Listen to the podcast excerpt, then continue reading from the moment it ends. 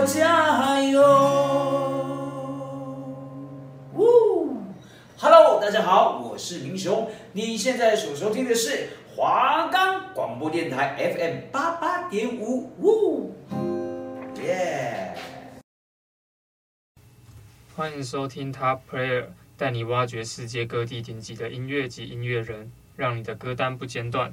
我们的节目可以在 First Story、Spotify、Apple Podcasts、Google Podcasts、Pocket Cast、Sound Player，还有 KKBox 等平台上收听。搜寻华冈电台就可以听到我们的节目喽。我们的节目分成三个部分，第一个是歌手人物背景介绍，我们每一周都会更新，然后带大家认识到不同的国家。然后里面的不同的歌手们以及他们爆红的原因。第二个是会分享他们的歌曲，无论是他们热门的歌曲或是冷门的歌曲，我们都会介绍个两三首，让大家更认识他们。再来，我们最后就是新的感想的部分。呃，之所以我们会创立 Top Player 这个节目呢，就是希望可以介绍给各位听众一些国内国外的新人。那不管是任何曲风，不管是嘻哈啊、摇滚啊，或者是一些。呃，抒情歌我们都会一一介绍，就是不论曲风，我们都会介绍给各位听众，让你们的歌单不间断。那廷恩有比较常听什么样类型的歌吗？呃，其实我自己是比较喜欢听抒情歌，因为抒情歌可以很疗愈人心，然后一个人听，一个人走在路上听的话，我也觉得很舒服。对，尤其是有时候压力很大的时候，对，压力很大的时候，听那种抒情歌，总是会觉得平静一点，可以让你自己呃安慰到你自己啦。对，我觉得，我我本人的话，其实偶尔会听一些嘻哈或者是摇滚的歌曲，因为怎么说，总就是有一种魔力，你知道吗？它会让你整个肾上腺素全部激发出来的感觉。那在国外，你最喜欢的嘻哈歌手是谁？国外吗？对。国外的话，最喜欢的嘻哈歌手应该是 Juice WRLD，他是一个 emo 的饶舌歌手。对，可是他不幸在前几年，好像是三四年前的时候不小心过世了，因为用用药过量这样子。嗑嗑大麻？诶，他是其实他的故事，他是有一个故事的。他是平常就是有用药，然后就是都会吃一些他们那边的。那种镇定剂那种药，嗯，所以在他们那边是管制的，所以是健康的那一种，不是也不是健康的，就是其实是管制的药品哦，对，也是在那边是不，是违法的哦，是违法的，对，然后可是他就是平常都没有办法，他就是瘾很大，对，然后他的亲他身边的朋友们都劝他不要不要再吸了，对，不要再吸了，可是他如果没有办法做，他如果没有办法吸食那些东西的话，他就没有办法继续。做他的音乐生活，对，对他有提到说，他做音乐其实都是因为他是靠那个，所以才可以做得出这些音乐脍炙人口的音乐。所以其实他有一句，他有一句歌词，就让我很印象深刻的是，他最后就是在过世之前，他有一首歌的歌词是写到说，就是药品成就了他，但是同时也带走了他的生命。哦，对，所以这个就是。让我印象深刻的歌手，嗯，对，很可惜。那我们今天要介绍的这位歌手是谁呢？就是来自澳大利亚的饶舌新星 The Kid Laroi。那为什么会这周会想要介绍这一位歌手呢？其实就是因为我我之前因为我提到说我是 Juice WRLD 的粉丝，所以其实我都会追 Juice WRLD 的歌。然后在偶然一首他跟 Juice WRLD 合作出的《Go》里面，就是有有他就是那个 The Kid Laroi 其实是主角，然后是 Juice WRLD 去 feat 他这首歌，对，然后就是偶然间听到，然后就一开始的时候我看 MV，然后我就想说，这个主角长得也太像 Justin Bieber 了吧，就是整个外形就是根本跟 Justin Bieber 年轻的时候一模一样，然后歌声。跟他们走的路线其实都很相近，对，所以我当时就是有这种为之眼睛为之一亮的感觉，就是对他印象深刻了起来。然后我就开始去寻找他的之前的作品啊，就是他刚出的作品，或者是他后面陆续推出的新单曲，我都有持续的追踪这样子。那廷恩有听过他吗？呃，其实这个人我一开始是没有听过的，但是后来是他跟 Justin Bieber 合作的一首歌，叫做《Stay》。然后他这首歌其实一开始是在呃抖音爆红的。那在抖音爆红之后，我就听过，就觉得哇，这首歌好好听，是谁唱的？然后我就去搜寻，然后结果是 Justin Bieber。但是一开始我并没有看到他是跟 The Kid LAROI 就是合作的，所以我一开始也没有觉得这个人是有很新奇，或者是觉得他很厉害。那到最后是呃，我对《Stay》这首歌越来越深入之后，然后我就去查这个人到底是谁，然后结果才发现哇，原来他那么年轻就爆红，然后在小小年纪也有很强很强的音乐天赋。然后其实我也知道他好像家里有。好像是他爸爸还是他妈妈，其中一个是音乐师，有就是有学过音乐的，对，所以他可能小时候才会呃有那么强的呃音乐天赋。好像是因为他妈妈从小就是都会在家，虽然他们是澳洲人嘛，对，但是他妈妈从小都会在家里，然后放一些像 Two Park 啊、Eminem 那种美国饶舌音乐，我给他听，对对对，他们在家都会这样子听，所以他从小耳濡目染的情况下。他就是也一直想要尝试做出美国嘻哈的这种单曲，所以他可能从就因为小时候耳濡目染的状况下，所以就开始制作音乐。其实自己有兴趣真的是非常重要的一件事情。因为我觉得台湾跟美国的差别真的，其实文化差异蛮大的。像我们可能小时候都说什么啊，我想做律师，我以后想当医生，但是其实我们都说说而已。对对对对，但是国外他们就真的是。想到就去做，对，没有什么包袱。然后爸爸妈妈可能会给你很多咨询，或者是很多资料让你去学习。对，那除了在除除了《Stay》这首歌以外，你还听过他哪一首歌？呃，像是《Without You》啊，他比较红的几首歌，或者是《Not Fair》这种，对，他后来收录在单曲里面的。对，我记得《Without You》好像是攻进，好像有百大单曲榜之一哦，好像排到第八名的位置。对，他其实后面。其实前两三年算是他的巅峰年，对，他只要出的歌曲的点阅率其实都是几千万、几千万以上在跑的。那他今年是几岁？他今年十八岁了，所以他爆红是在好几年前喽。他制作他的第一首单曲的时候是在他十四岁的时候。哇哦！然后他就是因缘际会下，我因为我他我有看过他的那个人物专访，嗯，对，他自己就有提到说，其实他小时候。就是他十四岁的时候，他就是跟他朋友，就是自己因为有兴趣，所以就开始做音乐合作，就是从 freestyle 那种，然后开始做自己的音乐。但是因为没有被大众看到嘛，对，所以他们就是想要借由一些外在外助的力量，然后来推广自己。所以他们就是他们得知有有一家音乐公司厂牌的人。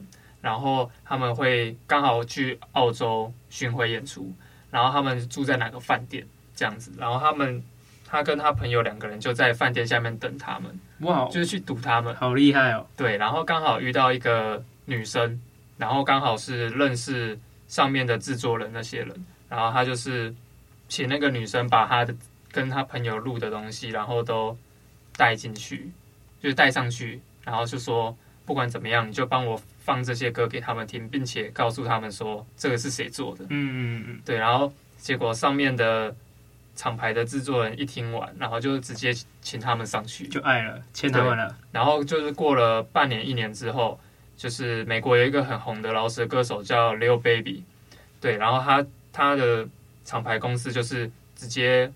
问他说要不要直接签他的品？对，然后已经帮订好两张纽飞往纽约的机票。哇哦！然后会确保他们的行程一切都没有问题，然后全部都搞定之后，然后就他们只要人过去就好了。对，从那个，然后所以就是从他十五岁开始，对，然后从厂牌帮他们推出的第一首单曲之后，他们就开始爆红。对，然后到上一年、上上年，像 Stay 啊，对，这些都是在他。签入厂牌之后的巅峰代表作这样子，尤其是跟 Justin Bieber 合作之后，会更多人看到他。而且其实如果我没有看 MV，我真的会以为那一整首歌就是 Justin Bieber 唱自己。对，我也是这样觉得。对，因为那个风格还有嗯，那个声音就对吧？很像就是同一个人做的一首歌。而且机会是自己等待出来，还有自己掌握的，对自己掌握的。那现在我们要介绍的是 The Kid Roy 的一个家庭背景。那 The Kid Roy 是零三年出生的，然后他是出生在澳洲的歌手。那他爸爸呢是当地的音乐制作人，还有混音的工程师。那妈妈呢则是模特的经纪人。然后同时呢，他们也是在唱片产业中的工作。然后他的曾曾祖父呢是澳洲失落世代的一员，所以他们从小就是被白人养大。然后后来才发现，只是。被政府安置在白人家庭，所以其实他们家是澳洲原住民的。然后这也是 The Kid Laroi 的艺名的由来，就是由原住民的那个音，然后谐音，然后来取名为艺名。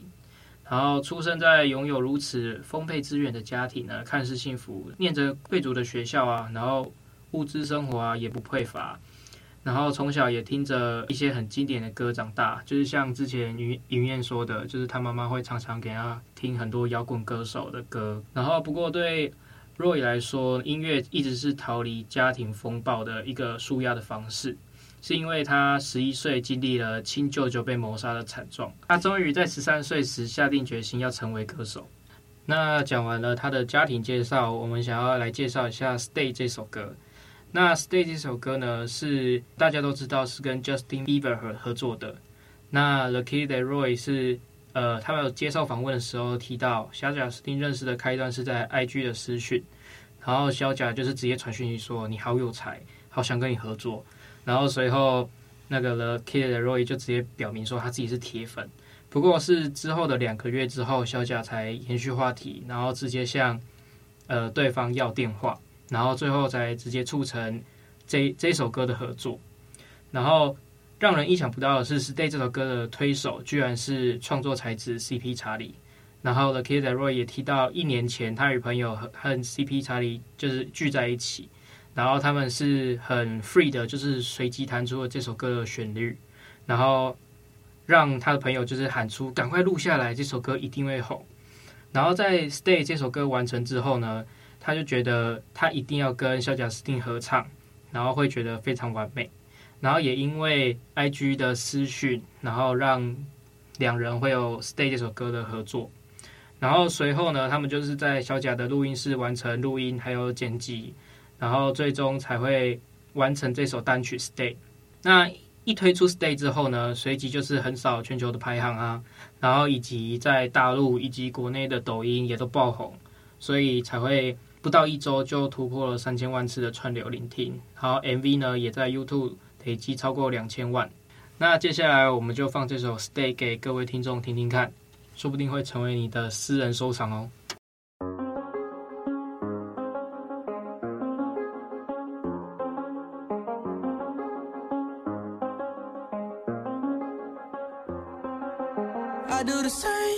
told you that I never would. I told you I changed, even when I knew I never could. Know that I can't find nobody else as good as you. I need you to stay, need you to stay.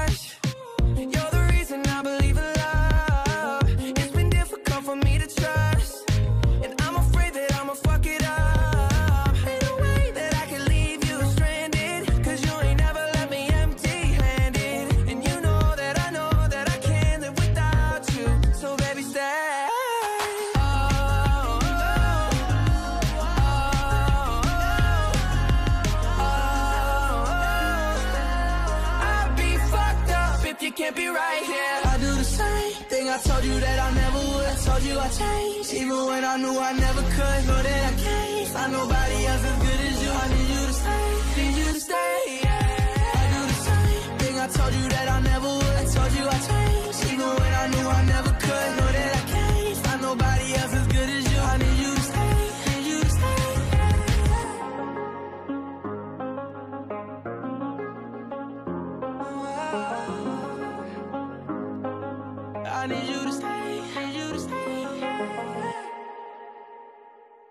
听完《Stay》这首歌，其实我自己觉得就是这首歌就是在讲男女之间的小情小爱啊。《Stay》其实这首歌透过 Kid Roy 与 Justin Bieber 两个人是有不同的视角切入爱情，然后 Kid Roy 心怀歉意，为自己不断犯下的重复错误而道歉，祈求的是可以得到对方的原谅，而 Justin Bieber 的部分。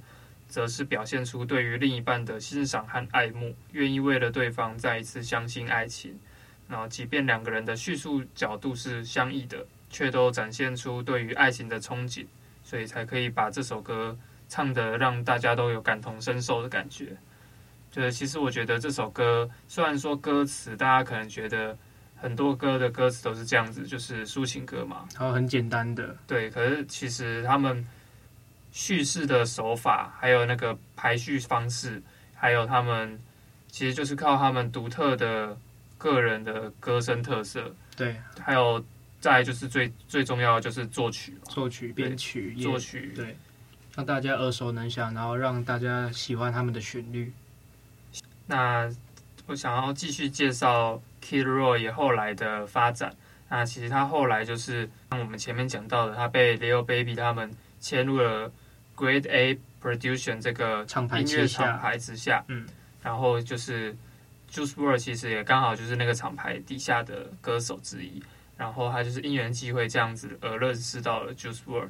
那 Juice WRLD 其实也就是对他很好，就是像是带自己的弟弟一样到处巡回演出啊之类的，让他就是带着他，让他有多出场的机会，就是。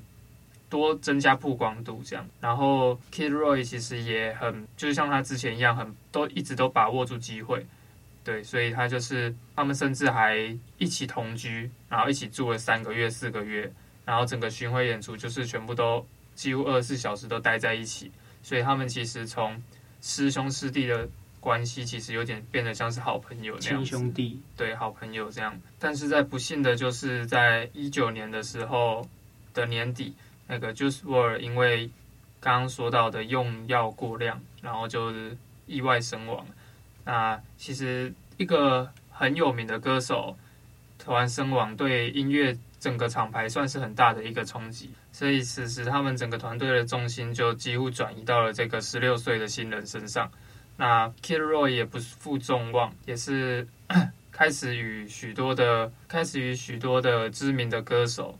就是在美国，可能也是跟他一样刚崛起的一些新人歌手啊，或者是资深歌手，就是合作嘛，合作，对，出了很多非常火红爆红的单曲。而他们之后也再度发布了 Roy 的备受瞩目跟 Juice WRLD 的合作单曲。那这首歌就是《Go》，等一下会让大家听听看这首歌。那据他本人所述，其实这首歌是他们一起去希腊旅游，然后。就是为了在希腊录制完成，送给他的十六岁生日礼物。就听说，呃，这首 verse 好像也蛮贵的，对不对？就是 Juice WRLD 这一段 verse，因为他那时候已经算是很红的歌手了，嗯，所以其实就像是你找一个明星来帮你代言录一整小段的歌曲，对他那个带来的知名度跟收益的可观度是非常大的，所以。其实价值连城啊！对，这个生日礼物应该比什么送送车啊、送什么手表啊还要好，还要昂贵。而随后他在厂牌的帮助之下，其实也后来发出了十五首单曲的全全新混音带。那其中就有一些歌，像是《Tell Me Why》啊，这首单曲就是我在歌曲的内容，就是在讲述 Juice WRLD 身亡之后对他造成多大的影响。歌词里面就有提到说，看着我的偶像死去，就在我的眼前死去，是多么痛苦的一件事事情。对，所以由此可见，Juice WRLD 对他的影响力真的是非常非常的大。但是我觉得，Juice WRLD 只是在生前也呃带了他的弟弟也很多，然后让 The Kid Roy 可以有很多的曝光率，然后这也是非常非常呃好的一件事情。啊，如今现在已经二二年了，Kid Rock 在 Spotify 啊、KKBox 或者是 Billboard 榜单上，依然还是有许多很火红的歌曲，都在很高的位置，就是人气依然没有减弱。虽然说他人在美国，但是他背后是拥有整个澳洲的支持跟肯定。毕竟，其实，在澳洲可以在美国爆红的歌手真的非常非常的少，所以他也希望可以像其他的歌手一样，在红了之后，把荣耀带回自己的城市里面，然后带着那个城市里面的一些新人啊，就是像 Juice WRLD 带他一样，他也可以能够把别人一起带出这个世界，到每个角落发光发热。那接下来就让我们听听《Go》这首歌。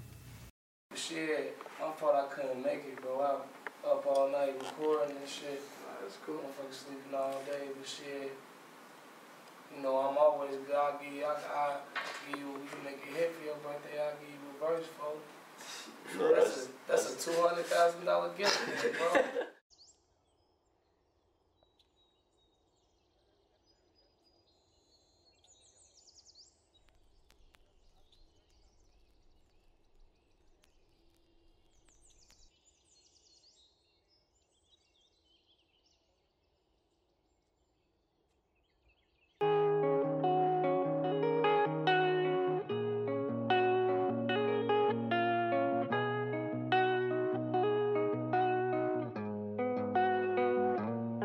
Okay, go, go, go. She always be talking like she know, no, no. I told her don't ever leave me long, long,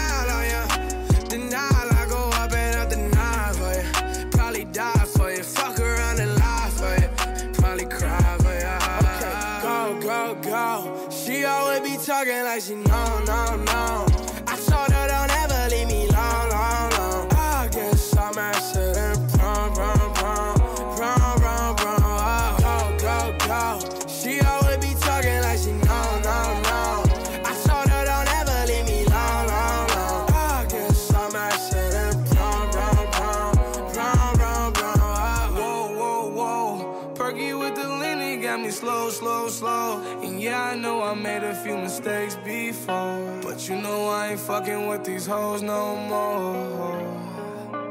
Won't let go. I'm the type to show you that you're too special. Please don't be the type to hate the things I do. And I'll ride for you, and I'll die for you.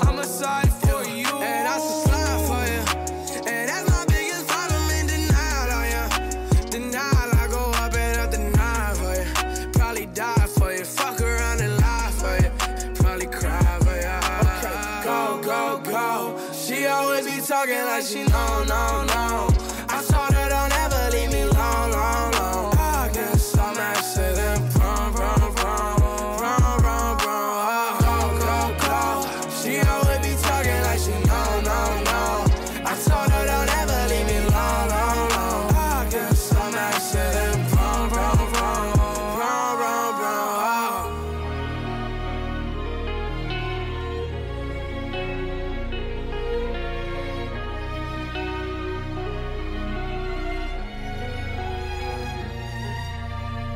现在是心得感想时间。那我觉得 The Kid LAROI 这个人是，因为他是从十三四十岁的时候开始爆红的，所以我觉得他不仅有音乐天赋，然后也想要积极被别人看到的一个心态，就是为自己的未来还有他喜欢的事情而打拼。